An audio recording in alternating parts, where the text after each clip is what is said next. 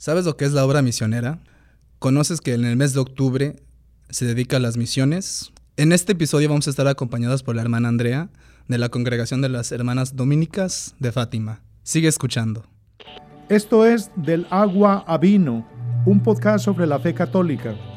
Estamos muy contentos de que estés aquí. Jesús quiere tener una relación personal contigo y responder a su invitación será la mayor aventura de tu vida. No será fácil, pero Él te transformará del agua a vino.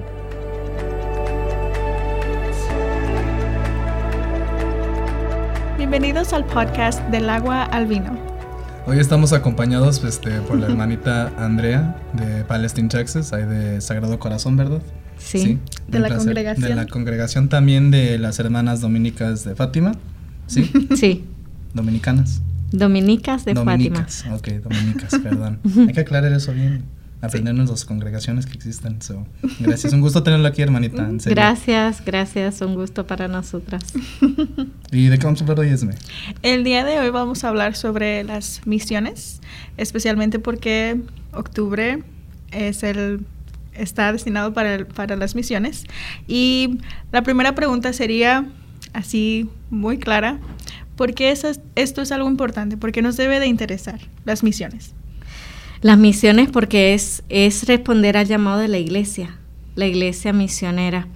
Eh, respondemos a la jornada mundial de las misiones, lo que le llaman el DOMUND, que en octubre, el cuarto domingo, normalmente hacen la colecta, eh, pidiendo por la, para que apoyen a las misiones. misiones. Pero no se habla qué, por qué, para Mm. qué.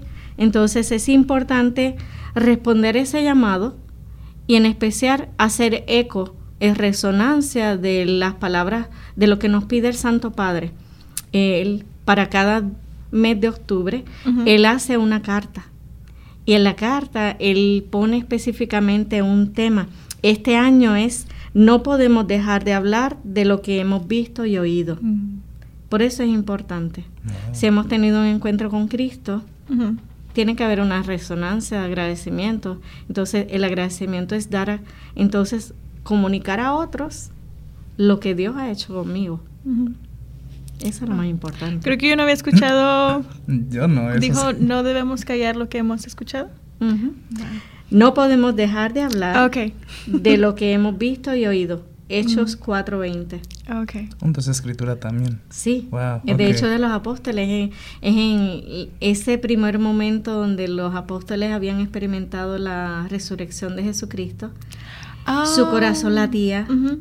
Entonces, si vamos a los hechos de los apóstoles, vamos a ver toda esa experiencia primera de la iglesia. Ahí no hubo teología intelectual, ahí no hubo clases, ahí simplemente hubo una resonancia de lo que en el corazón se dio de cada alma que fue encontrando a Cristo. Personalmente, los apóstoles, los primeros discípulos, pero también la, todo aquel que escuchó por medio de ellos, inclusive Pablo. Vemos la conversión de Pablo, cómo luego la experiencia, el eco de la experiencia de Pablo fue llevando a que se instaurara las comunidades en Corinto, en Romanos, en Efesios, en Filipenses, en Timoteo, todo eso. Bueno. Timoteo fue alguien, pero, pero las tenemos como cartas, ¿verdad? Que, que nos alimenta el corazón. Sí. De ahí es que nace, nace de un encuentro. Entonces diría que ese sería el, el origen de las misiones. Sí, pero hay algo más. Ese es el origen. Ese es el ori- lo dice el Santo Padre en la carta. Dice, tenemos que mirar, ir a los apóstoles. ¿Cómo fue esa experiencia cuando ellos comenzaron? eh, se encontraron con Él. ¿Dónde se encontraron? Jesús salió al encuentro de ellos en su ambiente, que es importante. En su ambiente, ¿Por en qué? su realidad. Porque es importante. porque nadie que no haya escuchado va a ir a buscar lo que no sabe. Mm.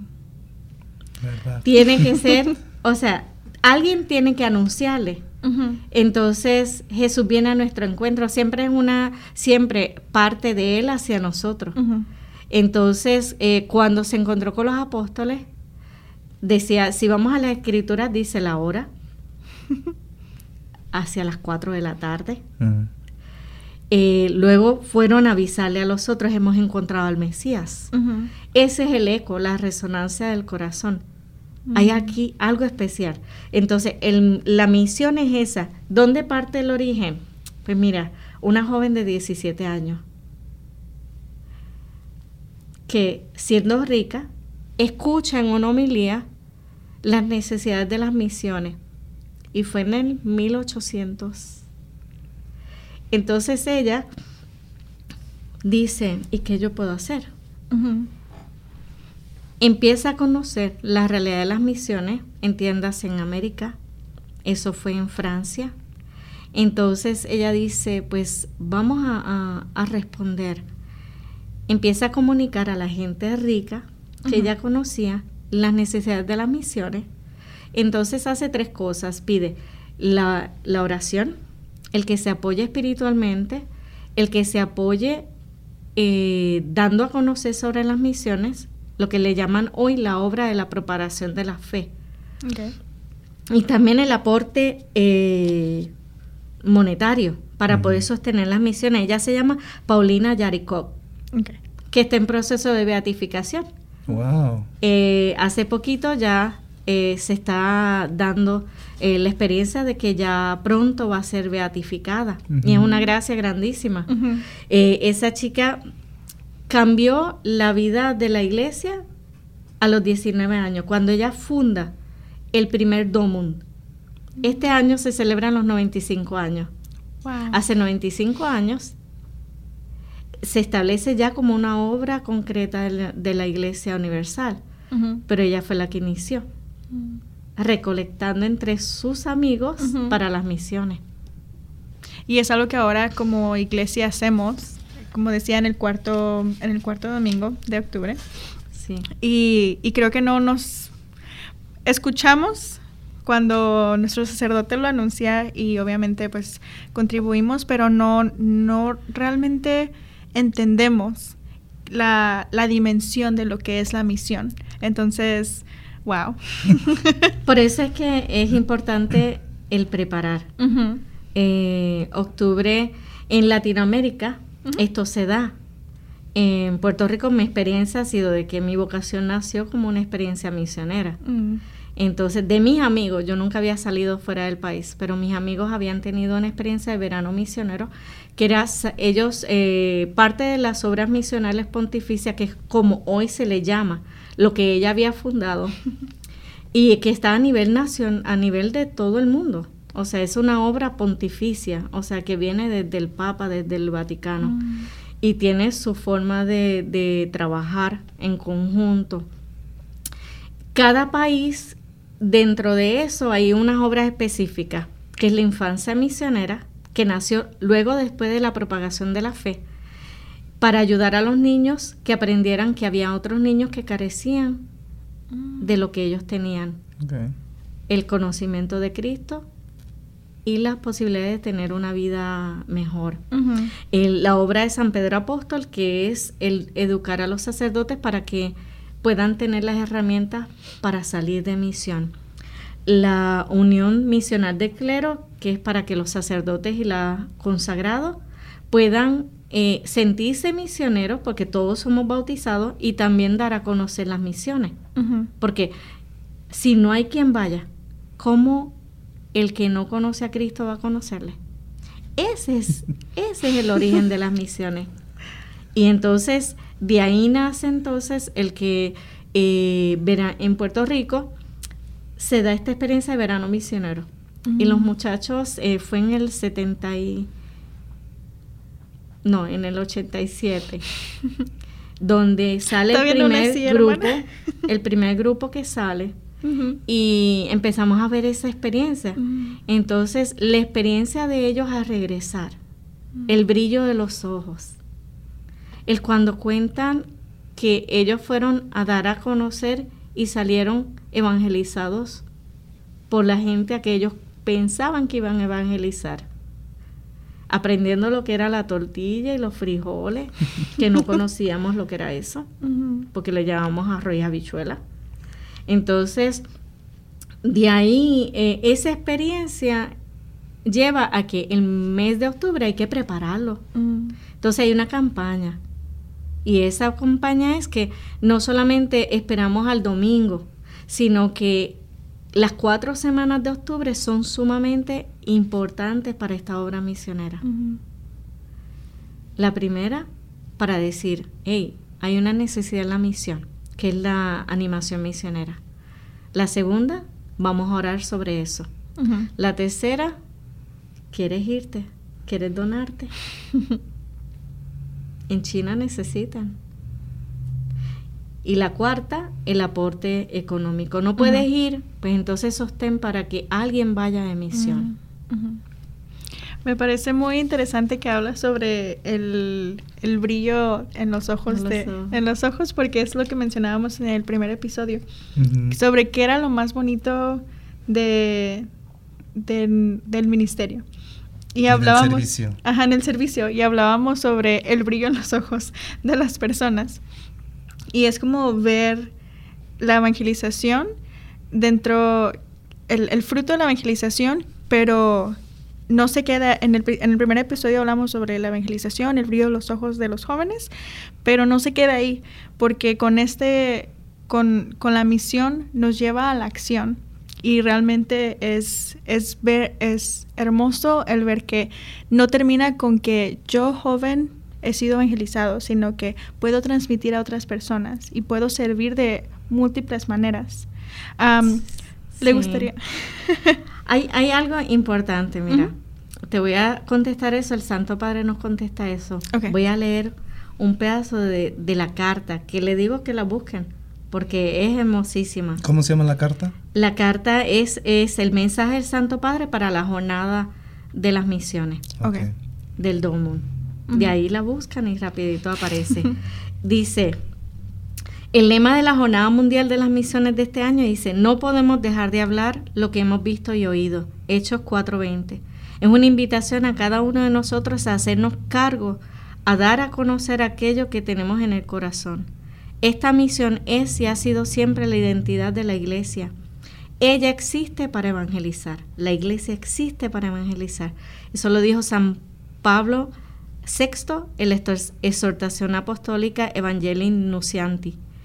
Nuestra vida de fe se debilita, pierde profecía y capacidad de asombro y gratitud en el aislamiento personal, cuando nos encerramos en pequeños grupos, cuando nuestra propia dinámica exige una creciente apertura capaz de llegar y abrazar a otros. Con esta pandemia, con esta Mm. realidad que hemos vivido, el Santo Padre lo ha dicho. Dice, hoy es más necesario que salgamos de nosotros mismos para poder ayudar a que aquellos que se han alejado por esa situación puedan regresar.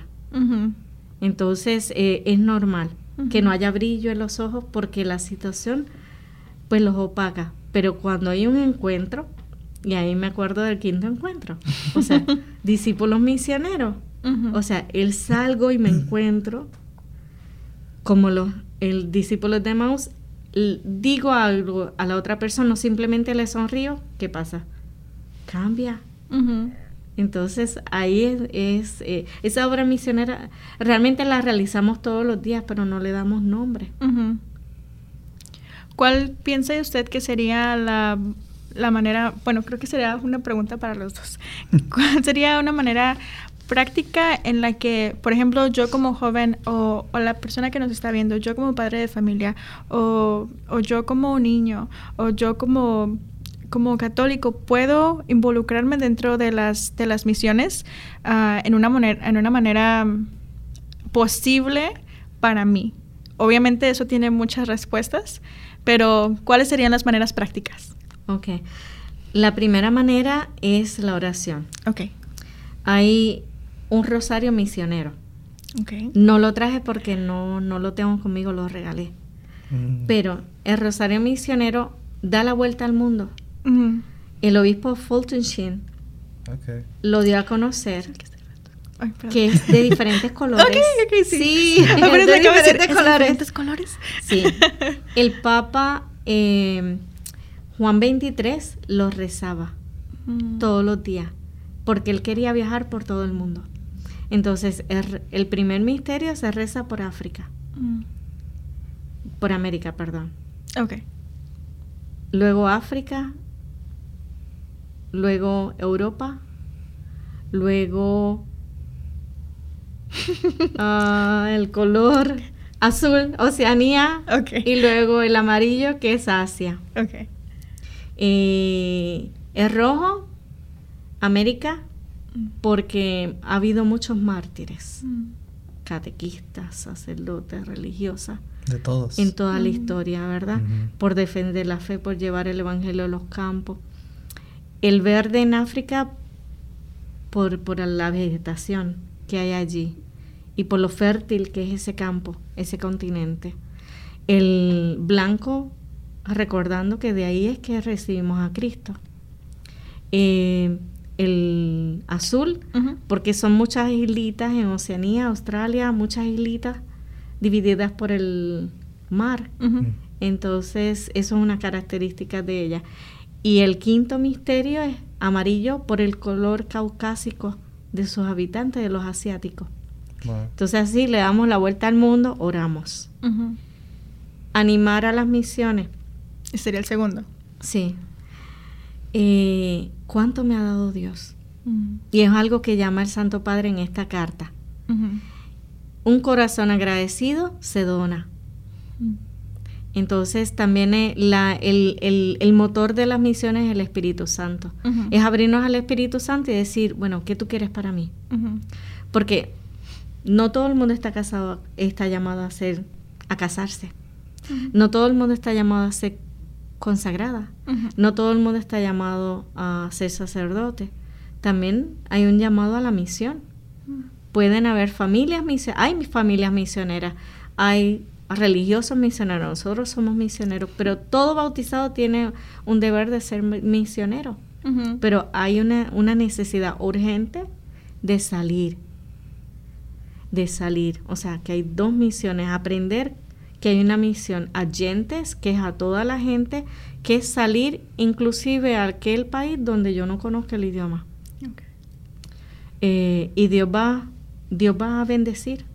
Ad intra es cuando es a nivel del mismo país, donde hay una necesidad concreta. Por ejemplo, en Estados, en Estados Unidos, que Emanuel siente el llamado a sentirse misionero en las comunidades eh, donde prevalece otra cultura, prevalece eh, otra religión y te vas a vivir ahí.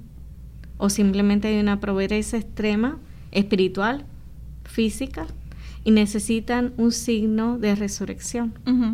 Entonces, eh, simplemente la vida puede ayudar a cambiar al otro. Serían los dos tipos de, de misiones.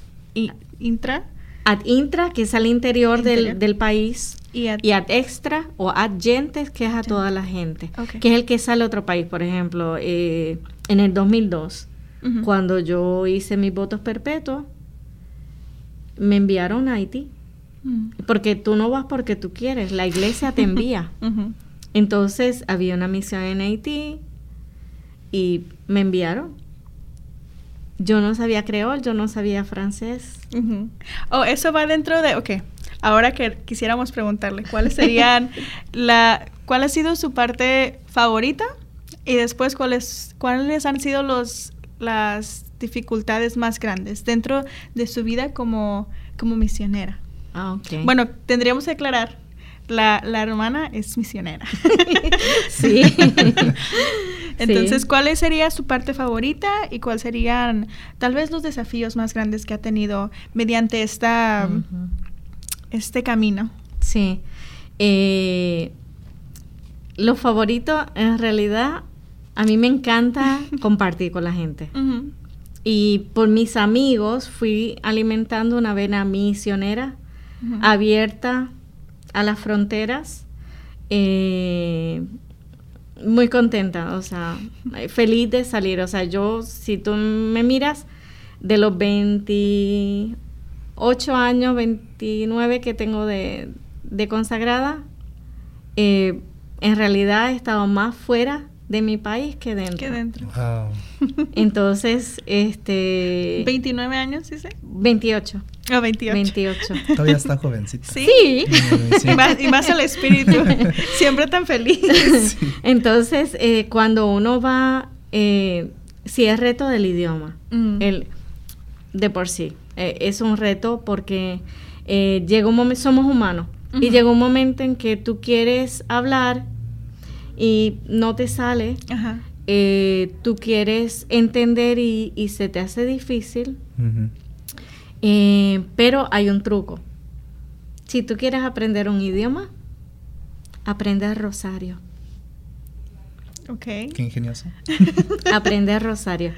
Yo recuerdo que cuando llegué a Haití, la primera vez eh, de visita, tuve un mes nada más, eh, de camino hacia Ocap, eh, una hermana salesiana me enseñó, yo le dije, enséñame algo. Ella era eh, haitiana y me enseñó una canción.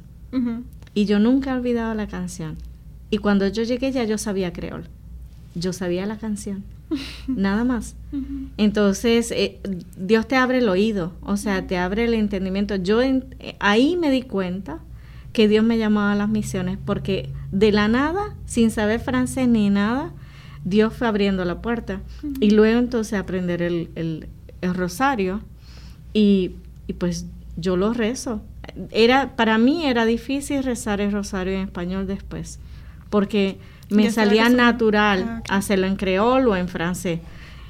¿Qué pasa? Cuando me mandan para Estados Unidos, que yo pensé que en Estados Unidos no había misión, y hay mucha misión, mucha misión, este, pues tuve que decir, "Oh, tengo que sacar el inglés. Y sí me costó, fíjate, más que el creol me costó el inglés. ¿El inglés? Quizás por la parte cultural de Puerto Rico, pero, pero sí porque eh, eh, yo sabía el inglés, pero no me salía Mm. no, no podía hablarlo. Yo decía, yes, no. Entonces, este, ¿qué me ayudó el rezo de rosario? Me acordé y empecé a aprender el rosario en inglés. Y entonces ni en creol ni en español. Entonces ahora me sale natural en inglés.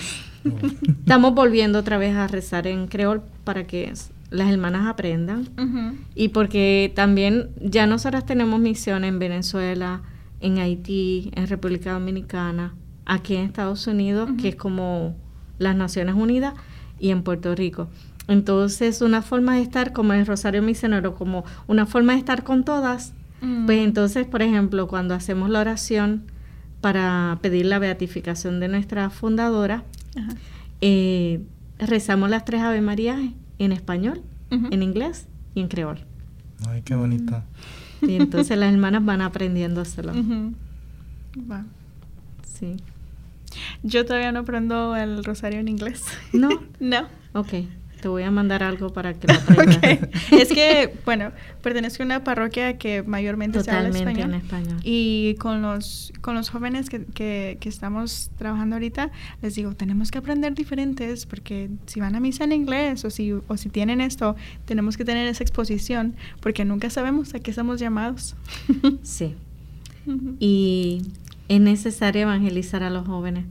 Y para llegarle a los jóvenes, aunque haya vena hispana, la realidad es que están en la escuela. Y entonces hay que conocer, o sea, estamos en Estados Unidos. Y aquí se habla el inglés. Pues hay que aprender a hablar en inglés o en, por lo menos defendernos. Porque es también un medio de evangelización.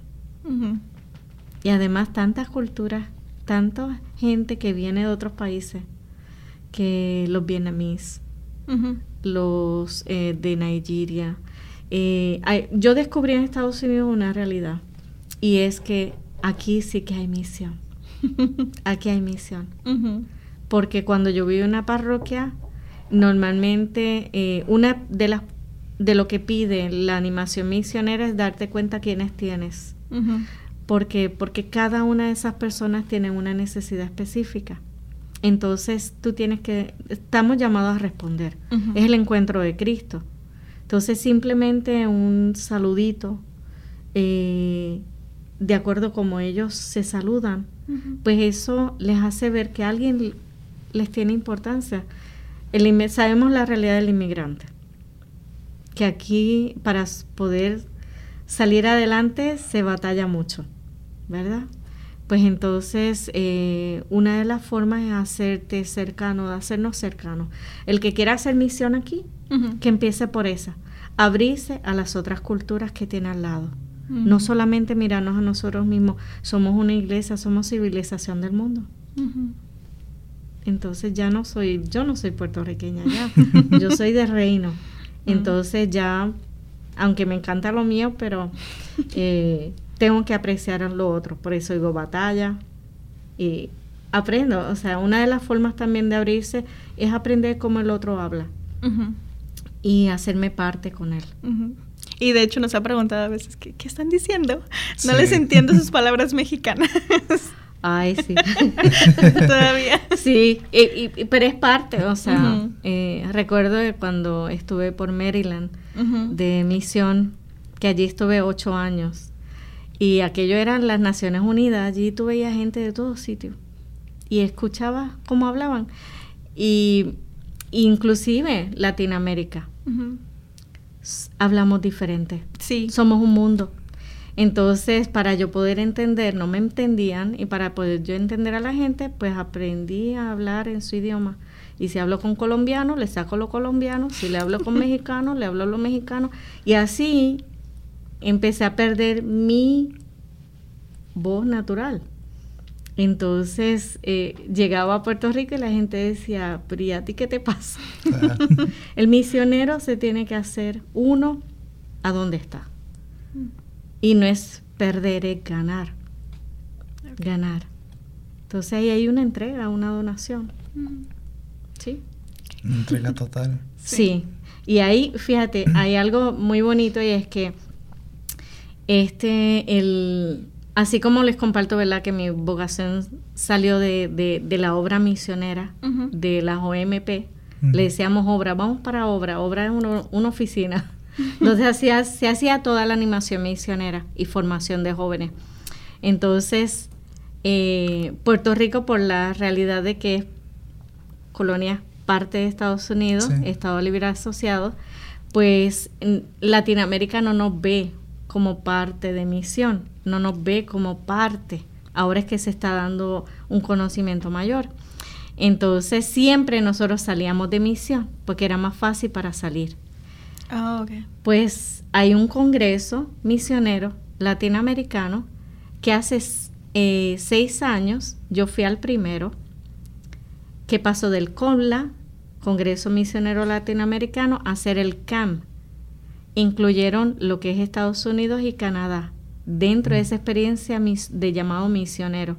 Entonces le dicen el CAM 6 en el 2024 ese congreso, así que están invitados, va a realizarse por primera vez y para nosotros mucha honra, va a ser en Puerto Rico, en nuestra diócesis, en nuestra casa, va a celebrarse ese congreso misionero que viene gente de todo el mundo y para nosotros es como un regalo de tantos jóvenes que por tantos años, desde el 1986, salieron a misión a Salvador, a Brasil, a México, a Nicaragua, dando en los campos, campos, campos, yéndose de misiones como decir, wow, nosotros ahora vamos a, hacer la sede de ese congreso.